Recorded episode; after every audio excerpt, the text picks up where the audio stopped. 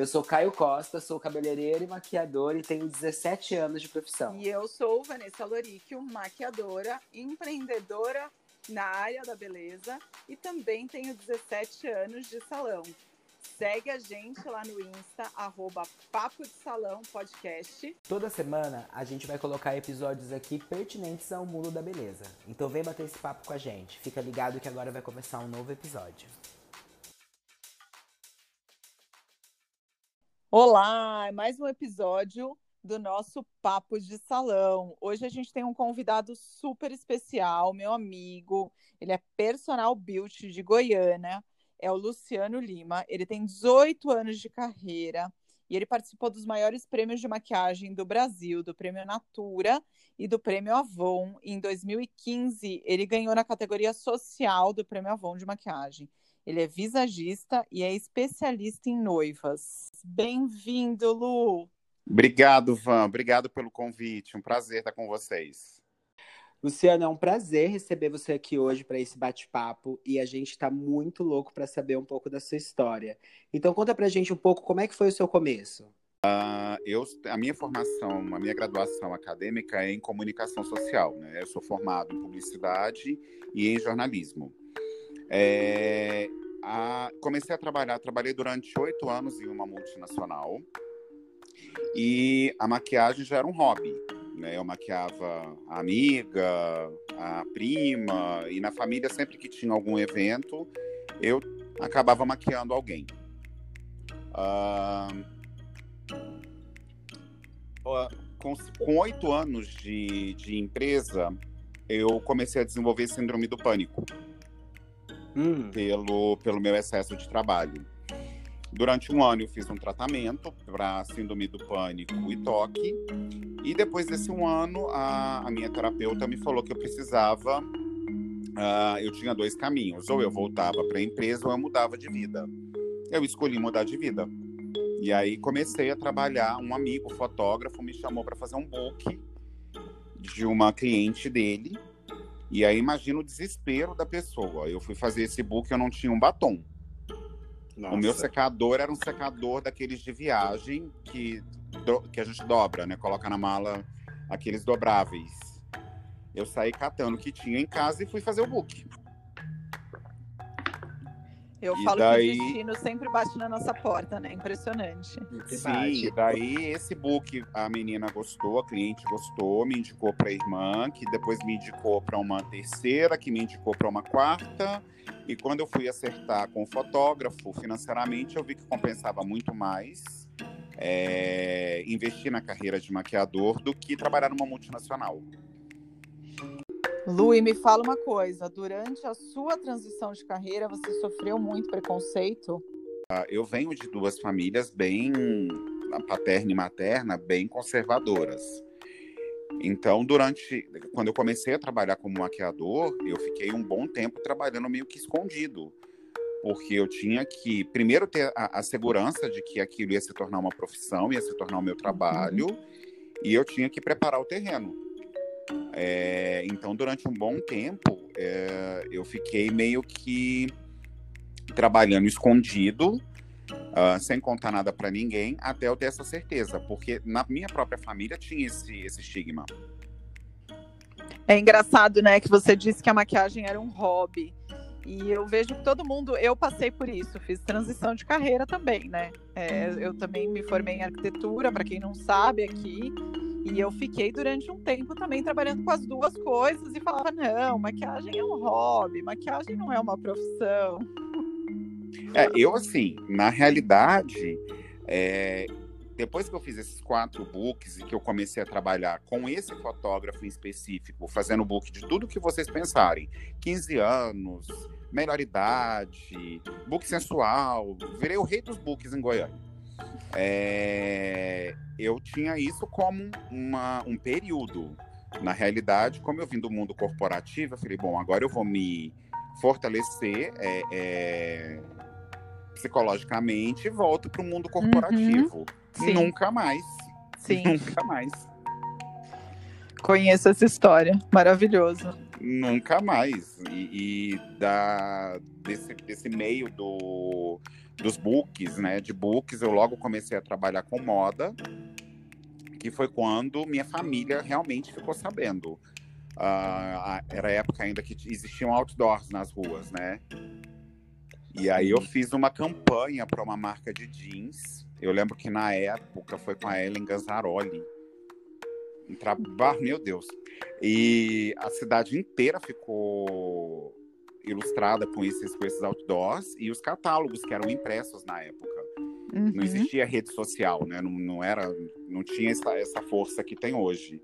E aí foi quando é, é, é, a minha família ficou sabendo realmente que eu estava trabalhando como maquiador. Nossa, incrível. E quando foi o momento que você teve o start e começou a se ver como empresa? Caio, é... na realidade isso levou um bom tempo. Um bom tempo, porque assim, como falando do financeiro, né, da, da parte empresarial, como o dinheiro ele não, não cai na sua conta em um dia específico, como um pagamento, um salário todo mês, é, você acaba gastando sem perceber. Né? Você, a, a, você, o dinheiro entra, você gasta e você não tem, acaba não tendo uma uma organização. Organização. É, o dia que eu percebi que eu era uma empresa realmente, que eu precisava me organizar como tal, é, foi exatamente no momento que eu, que eu, eu vi que a grana, é, é, a parte financeira, era a, o alicerce disso. Se eu quisesse continuar como maquiador. E me conta uma coisa, e como foi a sua entrada no mercado de noiva, assim? Como você descobriu esse nicho? Então, é, eu fiquei trabalhando durante seis, sete anos, é, uma média de seis anos, vamos, uh, com moda. Então, eu fiz praticamente. É, Goiânia, para quem não sabe, é um polo é, de exportação, é um polo de confecções. Aqui tem muita confecção que exporta para o norte, para o nordeste, para o sul. Então vem muita gente de fora para fazer compras. E antigamente tinha um processo. Primeiro a coleção era lançada, depois era fotografado, os catálogos eram enviados para os representantes para que as vendas fossem feitas. É, de repente eu come... É, explodiu rede social, na época não era nem tanto Instagram, era mais o Facebook. Ah, o número de trabalhos começou a diminuir e eu comecei a perceber que os cachês não aumentavam eles ficaram estagnados. Uma amiga minha, cerimonialista aqui de Goiânia, é, se formou, e tanto que eu chamo ela de madrinha. Ela se formou e me contratou para fazer a beleza dela na formatura. E como eu vinha do meio de moda, é, eu fiz a, a, minha leitura do social com moda. Uhum. Então ela foi para a formatura dela não com aquele, não com o cabelo clássico de há um tempo atrás que todo mundo usava, não com a maquiagem que todo mundo fazia em salão. Ela foi diferente. E ela postou isso nas redes sociais dela. Não sei se era Facebook, eu não me lembro qual era na época. E virou um boom. As noivas, as clientes dela começaram a me procurar. E eu sempre falava, a, a gente paga língua, né? Eu sempre falava que eu jamais eu ia trabalhar com noiva. Imagina! esse bando de mulher maluca, esse bando de mulher estressada. E era, é muito diferente, porque a maquiagem é, de moda, a gente dava um trucão, fazia um cabelo, que as, muitas vezes eu fazia um cabelo que a frente estava impecável, mas atrás, porque eu não tinha tempo para fazer o acabamento e a foto era só de frente. Uhum. Você sabe bem o que é isso, né, Lu? Uhum. E, e, noiva não, noiva o acabamento ela tem que estar, tá, a, a, noiva ela tem que estar impecável 360 graus. E a partir Sim. daí as clientes dessa cerimonial começaram a me procurar e eu comecei. Quando eu vi, eu já estava é, é, trocando 100% o mundo da moda por esse universo de noivas. Aí eu fui para fora estudar para entender um pouquinho, fui fazer curso de cabelo, de penteado para noiva fui me, me aperfeiçoar um pouquinho. Sim, legal. E como que você se prepara no dia do casamento? Porque a gente sabe que o dia do casamento é um dia muito estressante. Tá todo mundo ali com os nervos à flor da pele e aí você precisa dar conta daquela sua agenda do dia. Tem cabeleireiro que só faz a noiva, tem maquiador que faz a noiva e a mãe. Como que você se prepara, assim, psicologicamente, para encarar esse dia e garantir que tudo vai dar certo até o final? Caio, não tem preparação, porque assim, noiva eu sempre brinco, é caixinha de surpresa. É. Ela pode ser, ela pode ser fofa com você durante todo o processo e no dia ela tem um, um ataque de nervos. Nunca aconteceu comigo. Mas assim, a, a, o que eu mais tento é, é fazer é filtrar é, é, tentar deixar o ambiente o mais tranquilo possível. Eu, eu não atendo muita gente, né?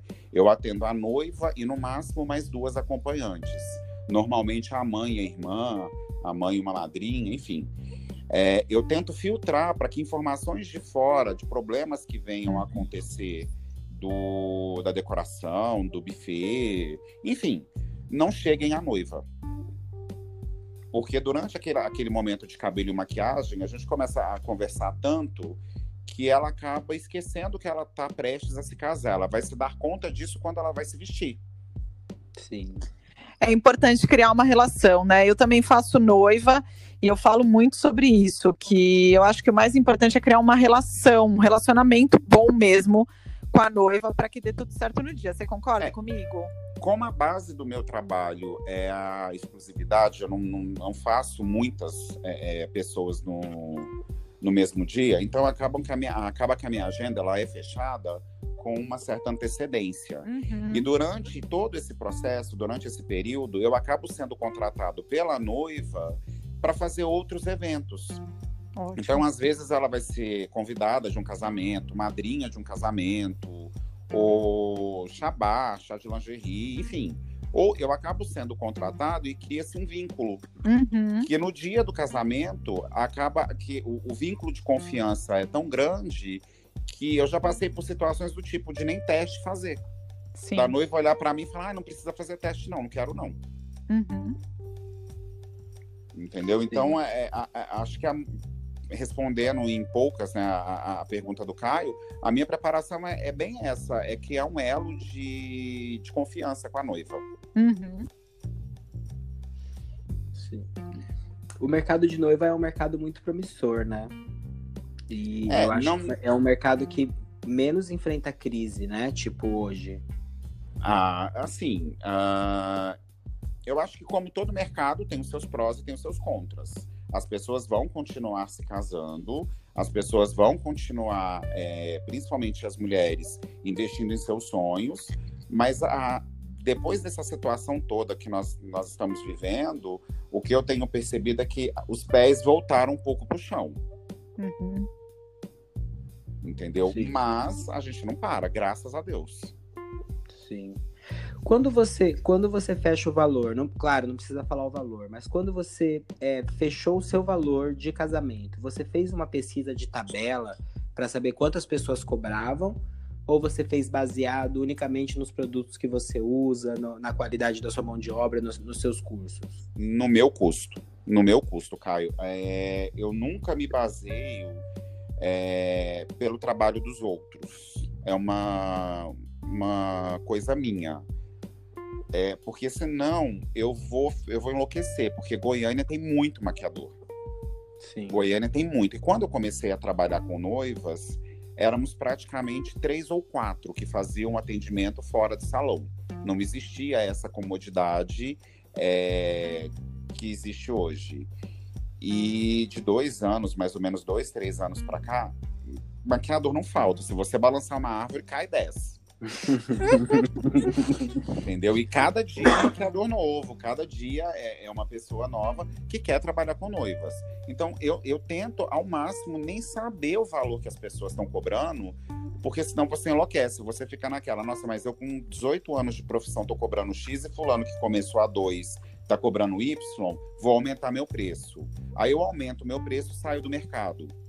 Uhum. Porque aí você vai se restringindo. Então eu prefiro me manter é, atento aos meus gastos, aos meus custos, ao que eu acho que é, é pertinente ser cobrado, sem me preocupar com o valor dos outros. Agora eu vou, eu vou mudar aqui um pouco nosso, que eu tô com a, com a pergunta na ponta da língua, né? E você falou de Nova York, aí eu vou pegar o gancho e eu quero saber como que você foi parar nos concursos que você ganhou, qual foi a vontade que te deu, porque assim, tem que dar um start, né? A gente tem que dar um estalo, né, para falar assim, vou participar de um concurso. E a gente sabe que não é fácil. Né? Oh. Né? Então eu quero saber como que você foi participar, como que aconteceu, como que te deu a vontade, conta para todo mundo. Então vamos lá. 2009 eu ganhei uh, o Natura Maquiadores do Brasil. É, o concurso era para o Marcos Costa, que é o maquiador oficial da, da marca. Precisava, estava montando uma equipe para ter maquiadores regionais para ajudar na divulgação dos novos produtos. É, eu nem estava sabendo do, do, concurso, a minha irmã que viu alguma coisa me passou e ela fez a minha inscrição. a minha irmã fez a minha inscrição. Ela falou: Olha, você precisa mandar as fotos até dia tal. Eu falei: Nossa, que legal. Fui, fiz as fotos, mandei e esqueci. Nem me lembrava do, do concurso. Eu estava fazendo um trabalho em Maresias, estava fotografando em Maresias. Um amigo maquiador que também tinha mandado me mandou uma mensagem dizendo que ele tinha sido selecionado para semifinal em Brasília. Falei, gente, nossa, devo ser péssimo maquiador, né? Uhum. Meu trabalho deve ser péssimo, porque eu não fui selecionado. Quando eu cheguei em Goiânia, eu recebi a ligação e eu havia sido pré-selecionado para Brasília. E daí fui pré-selecionado, fui para pré-seleção, ganhei, fui para São Paulo. É, não ganhei uh, o prêmio, uh, eram oito maquiadores que seriam, que seriam contratados. É, eu não fui um dos oito. Quando acabou o programa, é, a diretoria da, da Natura me chamou e chamou um outro maquiador que estava concorrendo pelo Nordeste e falou que queria, é, queria nos ter no time. E daí começou a história. Eu que fiz o treinamento, enfim. Uhum. É, o contrato era um de dois anos. Passado isso, eu mandei o meu material para o Prêmio Avon. Uhum. Não fui selecionado nem selecionado. Recebi uma carta dizendo que eles tinham é, recebido o meu trabalho. Muito obrigado. Nunca mais, eu falei, nunca mais eu participo disso. Uhum. Bobagem, uma bobagem.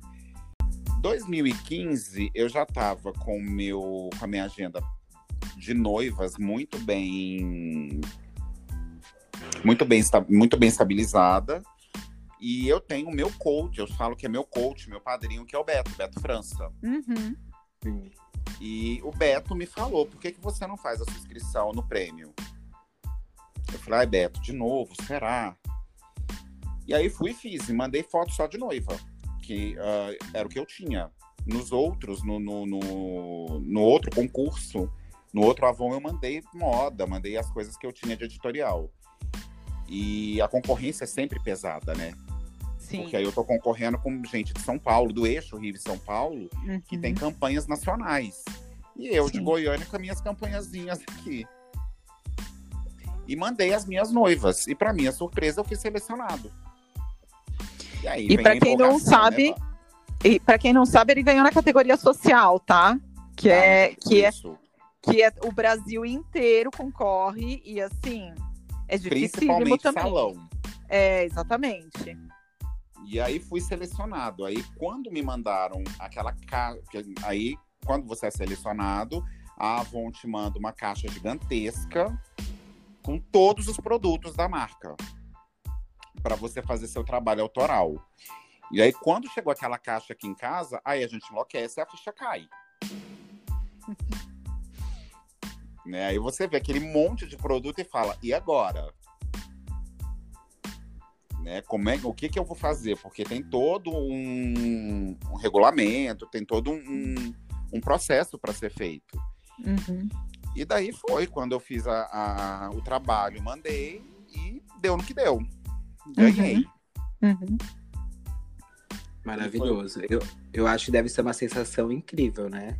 Olha, Caio, eu vou te falar que assim, é, até porque é, a, a, o concurso ele acontece da seguinte maneira: você manda o trabalho, os seus trabalhos, você é selecionado. A Avon te manda uma caixa de produtos, você tem que fazer um trabalho com um tema, um briefing, explicando o que é aquele trabalho. e mandar as fotos em alta resolução, sem nenhum tipo de edição, é, para uma banca. E aí, depois de avaliado, você, se você for classificado, você tinha que, eu não sei se tinha ou tem ainda, é, que reproduzir o seu trabalho ao vivo para essa banca. Então, até a hora de reproduzir o trabalho, eu estava muito tranquilo, muito calmo. Quando eu cheguei no evento à noite de premiação, que aí a minha família foi, toda a história, eu mal conseguia falar. É porque é tipo um Oscar, assim, você reproduz o trabalho de manhã ou à tarde, tem os horários lá, e aí tem tempo para você reproduzir o trabalho.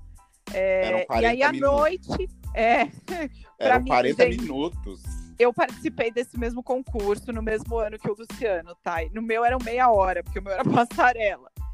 E, e aí à noite tem uma festa, tipo um Oscar, e é anunciado lá o vencedor. Não, e assim, no meu caso, como era categoria social, e era um, um ano icônico, porque era o vigésimo prêmio. Uhum, então era um uhum. número muito cabalístico. Então, todo o concurso, né, todo, toda a premiação estava girando em torno disso da, do vigésimo prêmio e tal.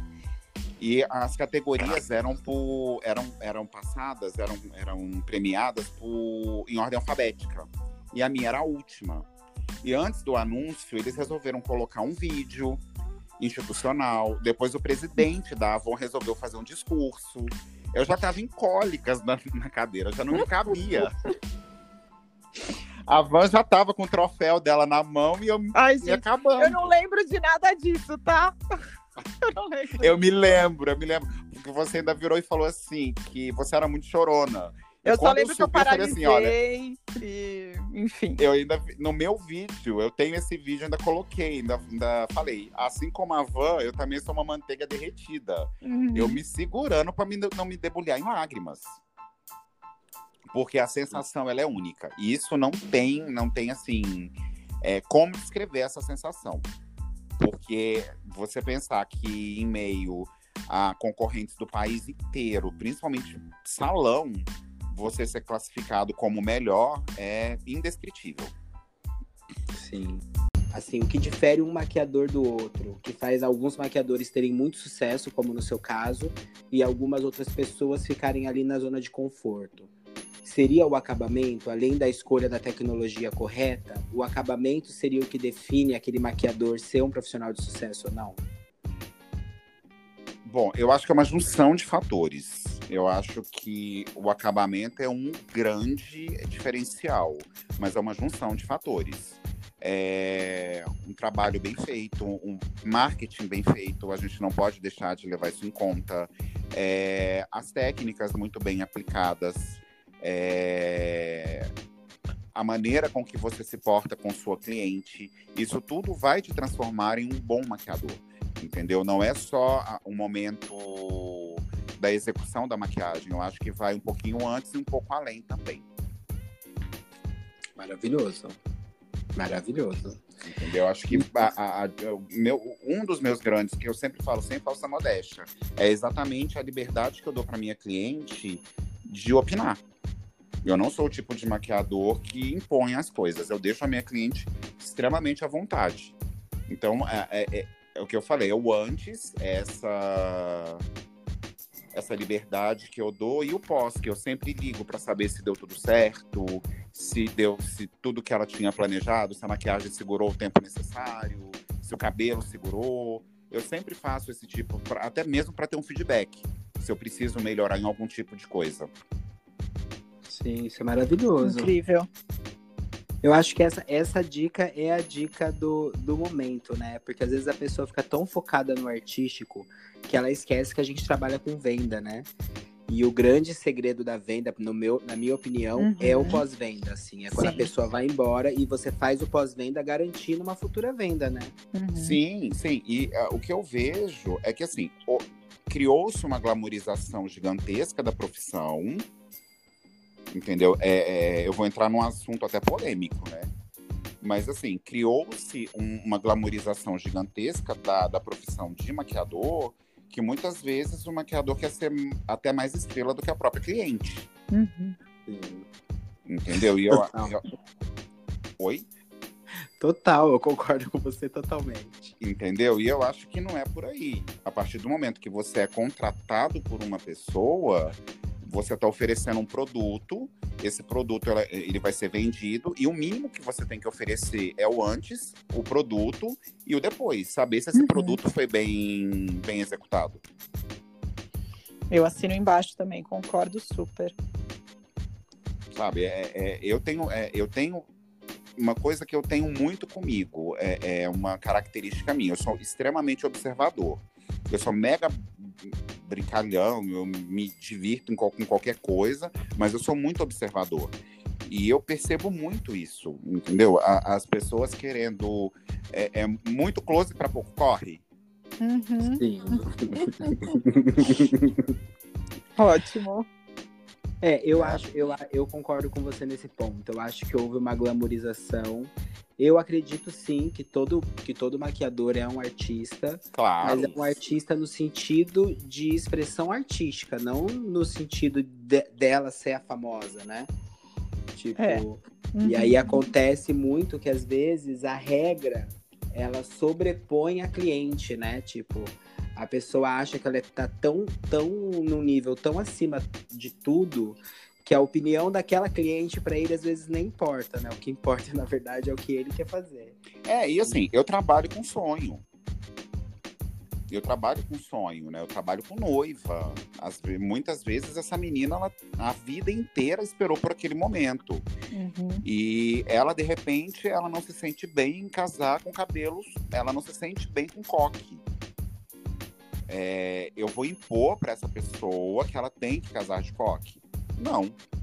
Já fiz isso? Já. Porque eu achava que tinha, que noiva tinha que estar tá com o cabelo preso. Depois que você começa a, a entender esse universo, você vai se desconstruindo também. Então você mais ouve do que fala.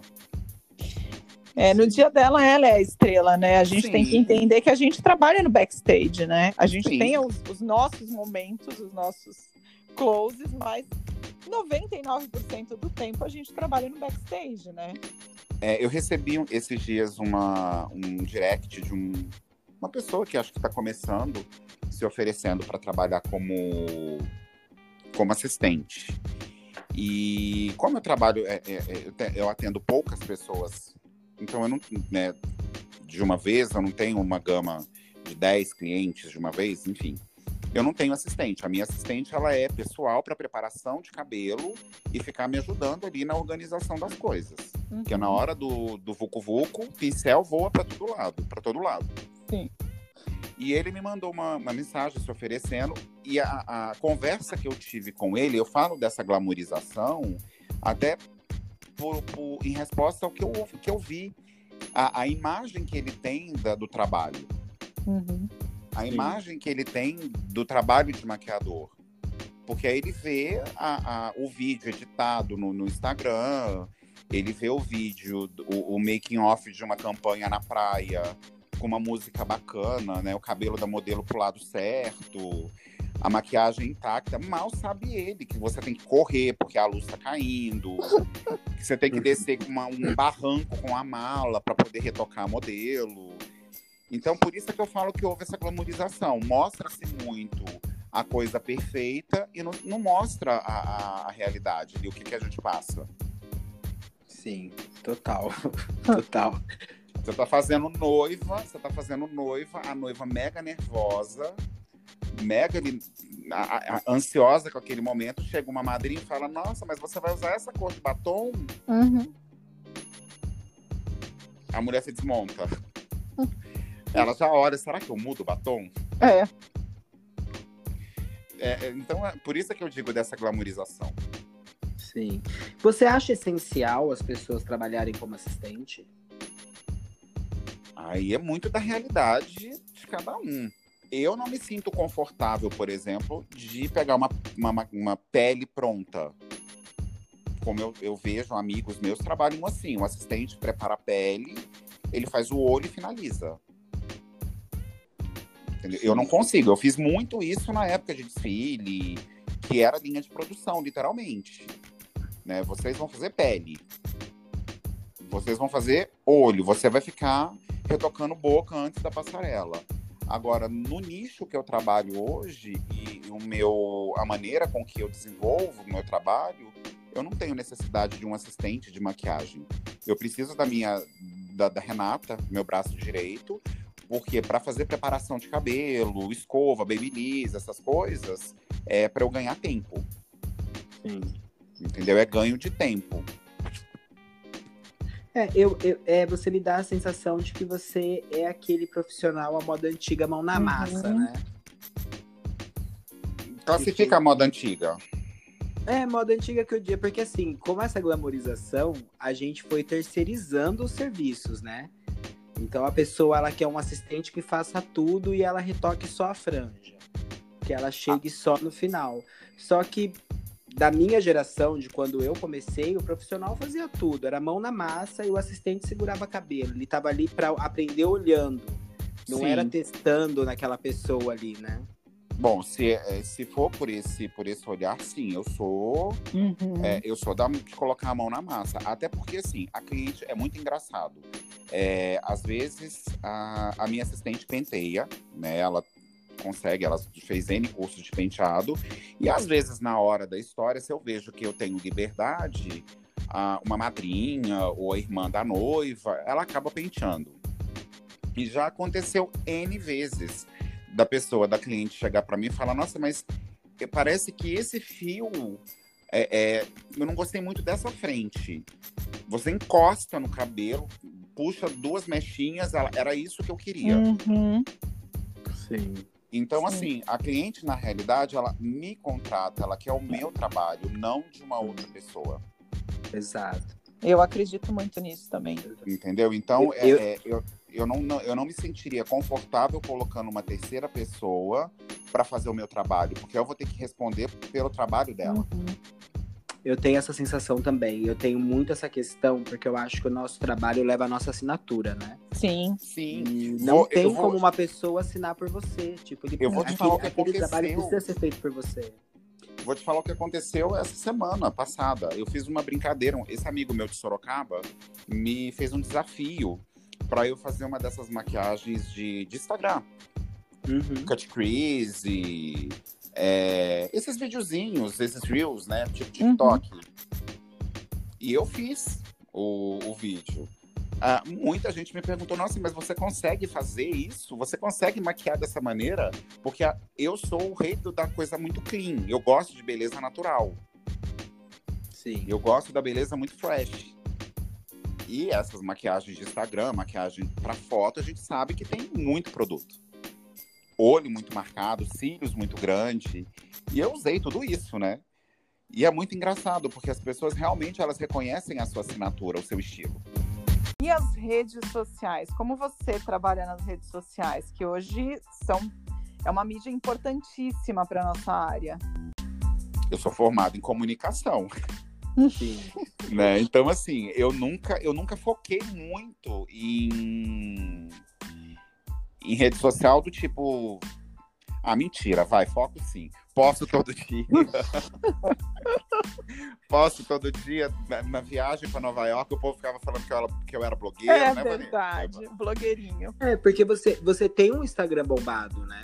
Eu, eu, eu gosto, é uma coisa que eu gosto, é uma coisa que eu me divirto fazendo, mas não é o foco.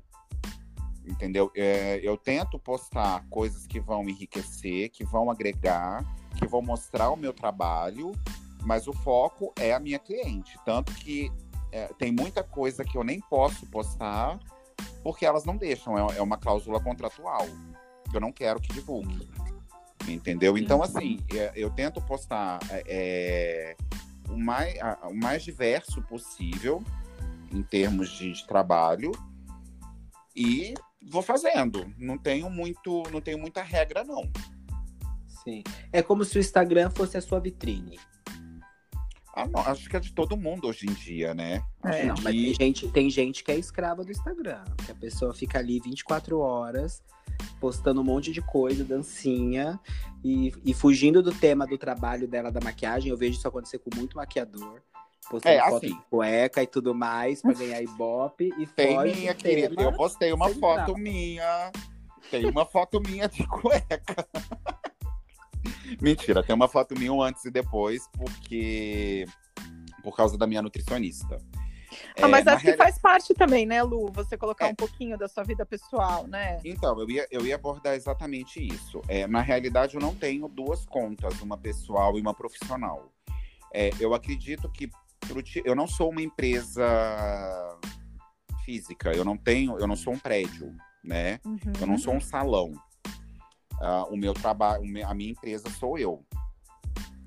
Então, a, eu já perguntei, eu já pesquisei com, com clientes, eu já, já procurei profissionais que são especialistas em marketing digital e foi unânime.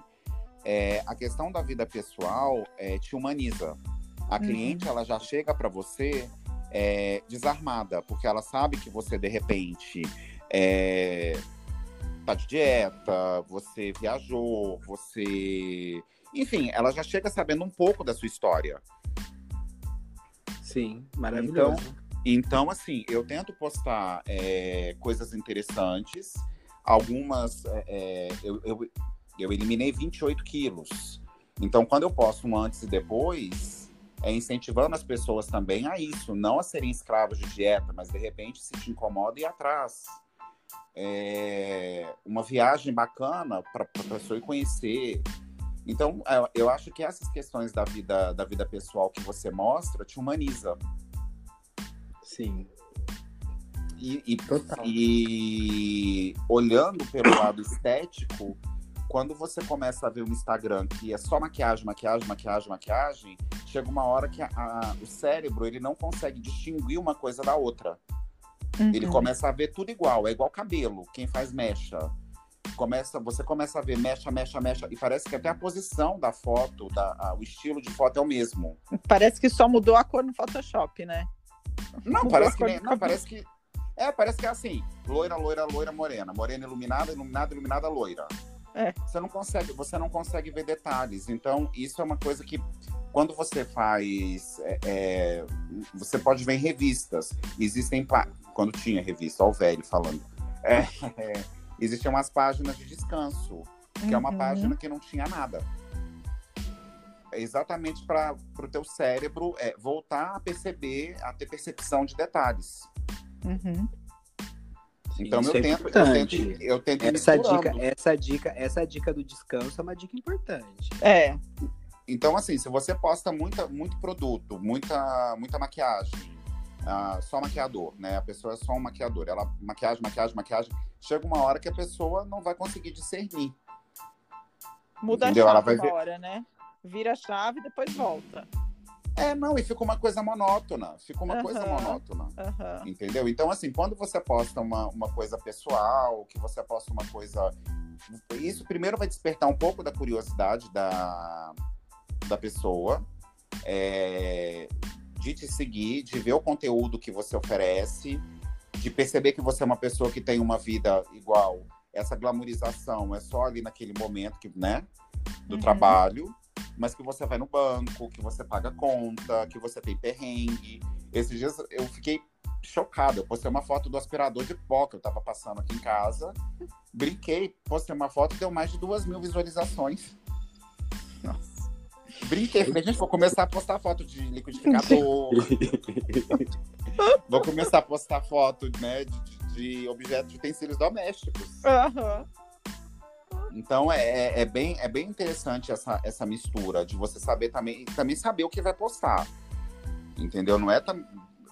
foto de. Eu evito ao máximo foto de balada, é, essas coisas, porque não. A minha, a minha vida pessoal. Aí eu também não quero sair abrindo toda a minha vida pessoal. Sim. Uhum né? Saber Agora... também o que você pode, o que você vai. A gente nunca sabe a, a, o público, a cliente que está vendo.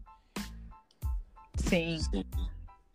Né? Então, a, de repente, você deixa de pegar um trabalho porque você postou uma foto numa balada e a cliente que estava te cogitando é de uma religião que não permite aquilo. Uhum.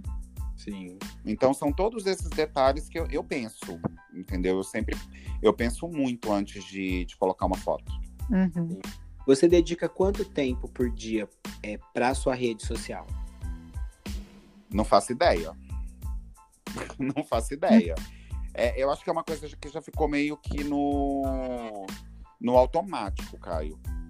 Sim. Entendeu? É uma coisa meio que no automático. Se eu tiver ocupado, se eu tiver é, trabalhando, eu nem olho. Entendeu? Eu nem vejo. O telefone fica dentro da bolsa. É, é, ficou, se eu tiver com a minha, a minha, meu dia ocupado, eu não vejo, nem olho. Se eu tiver mais ocioso, eu vou dar a minha passeada, vou dar uma olhada. Então eu não tenho um, um, um uma, um tempo específico. Não tem um tempo específico. Eu tenho me policiado para não ficar muito no celular. Não só em rede social, mas no celular em geral. É, porque o celular é um vício também, né? Uhum. Agora me fala uma coisa, a gente para se manter ativo na nossa profissão, a gente tem que estar tá sempre antenado buscando inspirações de todos os lugares. Da onde você tira a sua inspiração? Nossa, tudo. Como eu falei, eu sou muito observador. Né? Eu sou muito observador. Eu, de tudo. De, de campanha, de, de campanhas de moda, de revistas de moda, de séries, séries que eu vejo. Eu fiz um ensaio uh, de Halloween agora, que eu tinha assistido Drácula, de Bram Stoker, que é um filme que eu amo, e resolvi criar uma, uma personagem, porque me deu um start naquele momento. É, às, às vezes eu tô na. Eu fui pro Rio no começo do ano, eu vi uma pessoa vendendo salada de fruta na, na praia. E, e fiz um ensaio baseado todo em frutas, em, em tudo. Eu não tenho uma coisa específica. Eu vou observando. Ótimo. E você acha que tem muito regionalismo na sua maquiagem? A gente sabe que o Brasil é gigante e que assim cada região do Brasil tem uma característica própria tem os, as modas próprias, as tendências próprias, enfim. Você acredita nisso? Você enxerga isso na sua maquiagem, na maquiagem das pessoas daí? Não, eu vejo isso. Não. Eu ve, não, eu vejo isso nitidamente no, nos maquiadores. Tá. Então vamos lá. Uh, eu tento manter, eu tento ter uma linha de, de trabalho universal. Uhum. Entendeu? Eu tento é, é eu presto muita atenção em maquiadores gringos, em maquiadores é, é, de outras regiões aqui do país, que pessoas que eu gosto, que eu admiro o trabalho, para tentar me manter é, é universal. Agora, Legal. existem características muito específicas é, de regiões, isso é fato. Uhum. A, a, mulher carioca, o Caio pode me falar isso melhor, melhor que ninguém. Ela é muito low profile. Uhum. cabelo muito natural, quase que nada de pele. É, é, é, muito clean, acho que pelo clima, praia, toda essa questão. Às vezes que eu fui, todas as vezes que eu fui trabalhar no Rio, é, eu percebia muito isso. Uhum. São Paulo já é um pouco mais, a, apesar da naturalidade, a mulher era um pouco mais glamurosa. Uhum. Aqui em Goiânia a gente brinca, a mulher ela é muito montada. Uhum. Assim como em Vitória, assim como em Minas, as mulheres Curitiba, são muito né? montadas. Né? Curitiba, elas uhum. são muito montadas. Gostam de maquiagem, gostam de cabelão. Então eu acho que existe sim uma marca muito registrada em cada região. Uhum. Eu quero falar sobre curadoria de produto, porque a gente vive num, num momento que é muito difícil fazer curadoria de produto. Eu não sei para vocês, mas para mim assim é muito complicado. Sim. Porque a gente tem uma influência muito grande de blogueiras na internet que ensinam a pessoa a se automaquiar e teoricamente dão dicas de produto.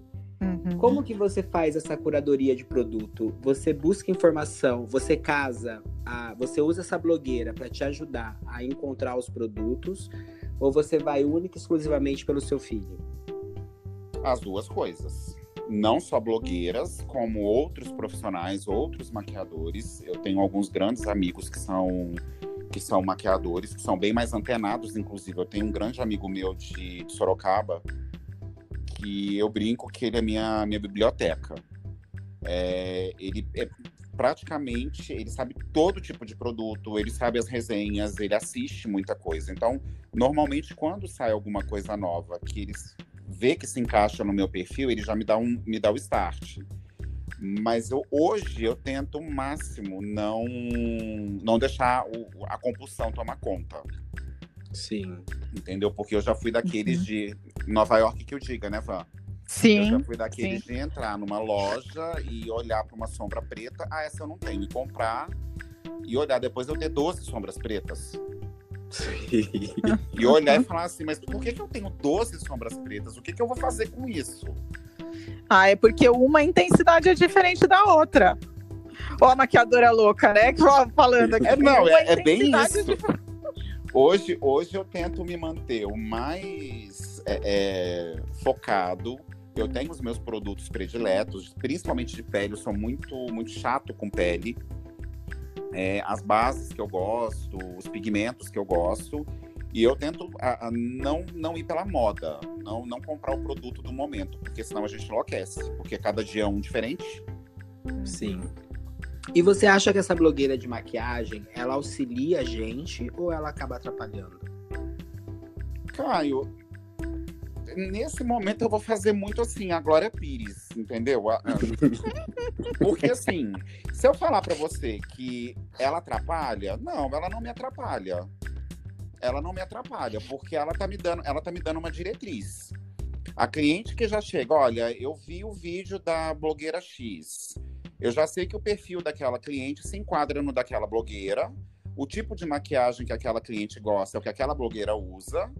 É... Então já é um, um, um, caminho a se seguir. Agora, Incrível. se a técnica daquela blogueira se adequa ao perfil da minha cliente, aí eu que vou, né, eu que vou perceber isso. E vou mostrar para ela, olha, o que você está me mostrando não se adequa à sua realidade. Nossa, então, a blogueira, a blogueira em si não me atrapalha. Ela não, não me ajuda e não me atrapalha. E Lu, agora eu queria pedir para que você deixasse uma dica para esses maquiadores iniciantes ou para aquele profissional que está aí na área há muito tempo, que está na sua zona de conforto. Qual é a dica para que esse profissional se desenvolva? É, é, a questão, o que eu vejo é não não copiar. Você achar a sua identidade. Uhum. Acho que isso é importante. Eu vou ser muito clichê se eu falar estuda. Eu vou ser muito não. clichê falar estuda, estuda, estuda. A Vanessa pira quando fala estuda. É muito clichê. Não, não assim... a gente tá rindo aqui, porque a gente já, já está virando, na verdade, um clichê do nosso podcast. Porque todos os episódios, todos, todas as pessoas que a gente recebeu e a gente, a gente falou, estuda. Vai Isso, estudar, não, meu Então filho. tá, então eu vou colocar, eu vou adicionar o pesquise. Tá bom. Estude e pesquise, porque assim, a gente só fica na zona de conforto é, é, quando você para. Sim. Sim. Entendeu? Se você para, se você para de ir atrás, se você para de pesquisar, se você para de conversar, você vai continuar usando pancake, que era um hit na década de 70. Uhum. Sim. Entendeu? É, é, Então, assim, é pesquisar, é se manter atualizado, se manter antenado e não ter medo, testar. Eu, quando eu, eu, me dá louca, eu chamo uma amiga modelo, chamo um amigo fotógrafo, ah, não tem fotógrafo, pega o celular e, e, vou testar, vou testar textura, vou testar a aplicação de produto de uma maneira diferente, sem medo de ser feliz. Eu acho que assim, não tem muito. É, não tem. Acho que a, a profissão de maquiador não tem receita de bolo. Entendeu? Sim. Porque é muito da sua vivência. A vivência que você tem no Rio é diferente da que eu tenho aqui em Goiânia, que é totalmente diferente da que a Van tem em São Paulo, que com certeza é diferente de alguém do Sul, porque a gente lida com pessoas. Então, assim, é como eu falei lá atrás, quando eu vou atender uma noiva, que é uma caixinha de surpresa. Você nunca sabe quem vai sentar na sua cadeira. Uhum.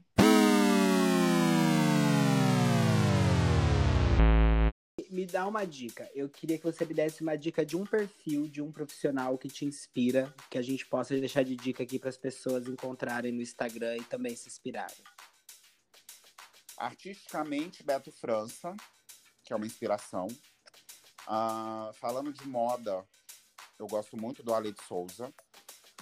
Acho que é uma maquiagem que ela sai da, da passarela e vai para a rua tranquilamente, sem o menor problema. É... Gosto muito do Lavoisier também. Que é, é, é, eu gosto muito dessa, desse perfil de maquiagem, desculpe, que ela sai da revista, ela sai do editorial e ela pode ir pra rua. Então são perfis que eu sigo que eu acho que são referências bem interessantes. Sim, maquiagem de bonita, né? Ah, eu Sim. também. Maquiagem que você olha pra mulher e fala assim, nossa, ela tá cheirosa. Uhum. Ela saiu do banho. Isso é o que eu gosto. Eu tento passar no meu, na minha maquiagem isso. Que eu ve, às vezes eu vejo algumas coisas, parece que descobriram o iluminador tem pouco tempo, né? Às vezes eu vejo umas peles que eu falo, gente, ela tá oleosa. então eu tento passar essa questão do, da, da, do frescor. Eu gosto disso, da, da mulher que parece que acabou de sair do banho. Sim. E, e como você disse que, que é, é apaixonado por pele, três produtos que você acha que não podem faltar na preparação de pele. Um bom hidratante, mesmo para pele oleosa, que é uma coisa que eu sempre ouço. Nossa, mas a minha pele oleosa, você vai passar hidratante? Sim, um bom hidratante, é, um bom primer, principalmente para ajudar a fechar poros dilatados, e um bom finalizador. Eu adoro uma, um finalizador, uma água termal para tirar um pouco do aspecto de maquiagem. Ótimo. Uhum. E, três, e três tendências que você acha que vão cair em 2021? Que vão cair? É, Meu Deus, que, não... que vai, ficar, vai ficar fora do tom. Nossa, Caio, nunca pensei. eu nunca pensei no que vai cair. Mas assim, eu eu vejo que vem tendo uma, uma naturalidade bem maior de um tempo para cá.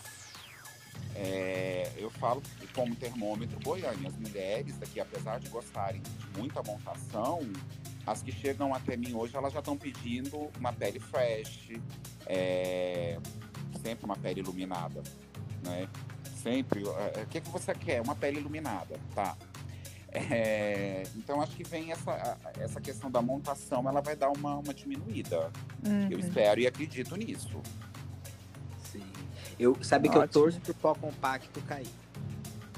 Por quê? Eu acho que as pessoas exageram um pouco no pó. Uhum. Eu acho que pó compacto ele é para retoque, é o que eu sempre falo. Eu, é. eu, sempre, eu sempre digo para minha cliente o seguinte: a sua maquiagem está pronta você vai retocar. Então, que você precisa de um pó compacto, porque no decorrer uh, de 6, 8 horas de evento, a sua pele ela vai brilhar com certeza. Então, você precisa retocar, mas retocar na região certa, na região T. Testa, nariz e queixo. Não adianta nada você fazer colocar um iluminador maravilhoso nas têmporas e ela tacar um pó em cima. Uhum. É. Então, assim, é, eu acho que é, é, o pó ele é essencial na medida certa. Assim como o gloss também. Eu amo uma boca vitrificada. Mas de vez em quando você vê umas bocas. Mas não escorrendo, tá, né? Tá escorrendo o gloss. né? Então eu acho que é, é, é, bem isso. Eu, eu torço, assim, eu, eu, particularmente eu não gosto de batom mate. Sim. Eu prefiro batons um pouco mais hidratantes. Eu acho que dá um ar mais, mais fresco e mais jovem. Uhum. Na, na maquiagem. Ele pode até ter um efeito é, é mais opaco. Mas aquele batom mate seco mesmo, eu acho que ele é lindo na hora que você aplica. A, a pessoa começou a movimentar os lábios, ele vai ficar todo vincado. Uhum. Acho Perfeito. que eu falo muito, né? Eu não, achei, eu, eu achei a gente também, a gente, a gente também, a gente quer falar no meio, a gente quer se intrometer, a gente quer, a gente adora as conversas.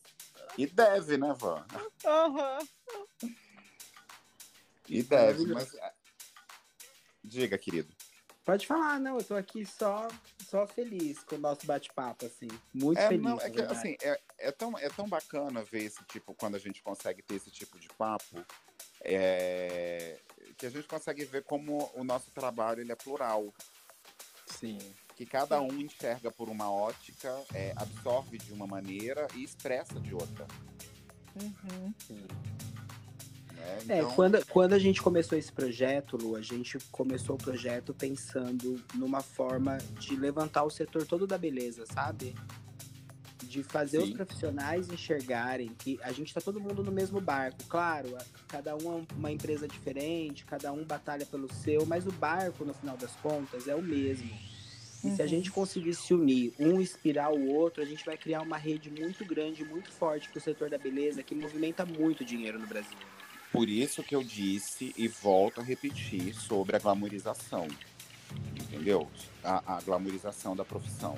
Eu acho que se as pessoas vestissem é, é, a, a, a me... tipo, encarar que está no mesmo barco, encarar que está na mesma na, na, na, mesma sintonia, as coisas fluem de uma maneira muito melhor. Uhum. Entendeu? Se todo mundo é, falar a mesma linguagem, por mais que sejam linguagens é, é, diversas no, num país tão grande quanto o nosso, mas se as pessoas conseguirem é, é, caminhar no mesmo, na mesma direção, a gente consegue dar esse salto. Uhum. Total. Eu amei nosso bate-papo. Nossa, eu adorei. Eu só acho que a gente tinha que combinar de fazer esse bate-papo ao vivo. Ah, eu também acho. Total. eu só acho que. Eu tô com saudade que... de vocês dois, inclusive. Eu só acho que a gente tinha que bater esse papo, ou a gente vem, ou vocês vêm para Goiânia, eu faço, apresento a cidade, vai ser um prazer recebê-los aqui. Ou a gente vai para o Rio, como eu sempre vou, ou vou para São Paulo também, que não é sacrifício nenhum. Sim. Eu acho que a gente pode sim combinar esse bate-papo com um cafezinho ao vivo. Eu também acho. Pra gente, pra gente continuar essa conversa, porque foi sensacional. Tenho certeza que a gente vai inspirar muita gente com esse bate-papo. Por favor, tomara. Torço para que isso aconteça. E a gente pode substituir o café por um gin? O alcoólatra? pode, pode sim. Eu também amo gin. A gente pode substituir sim. Eu... Beijo, gente. Obrigado. Beijo. Um beijo. Obrigada. Obrigado, amor. tchau. tchau. tchau. Gente, é isso. Muito obrigado por estarem com a gente em mais um episódio. Segue a gente lá no Instagram, arroba Papo de Salão Podcast. E até o próximo episódio. A gente espera vocês.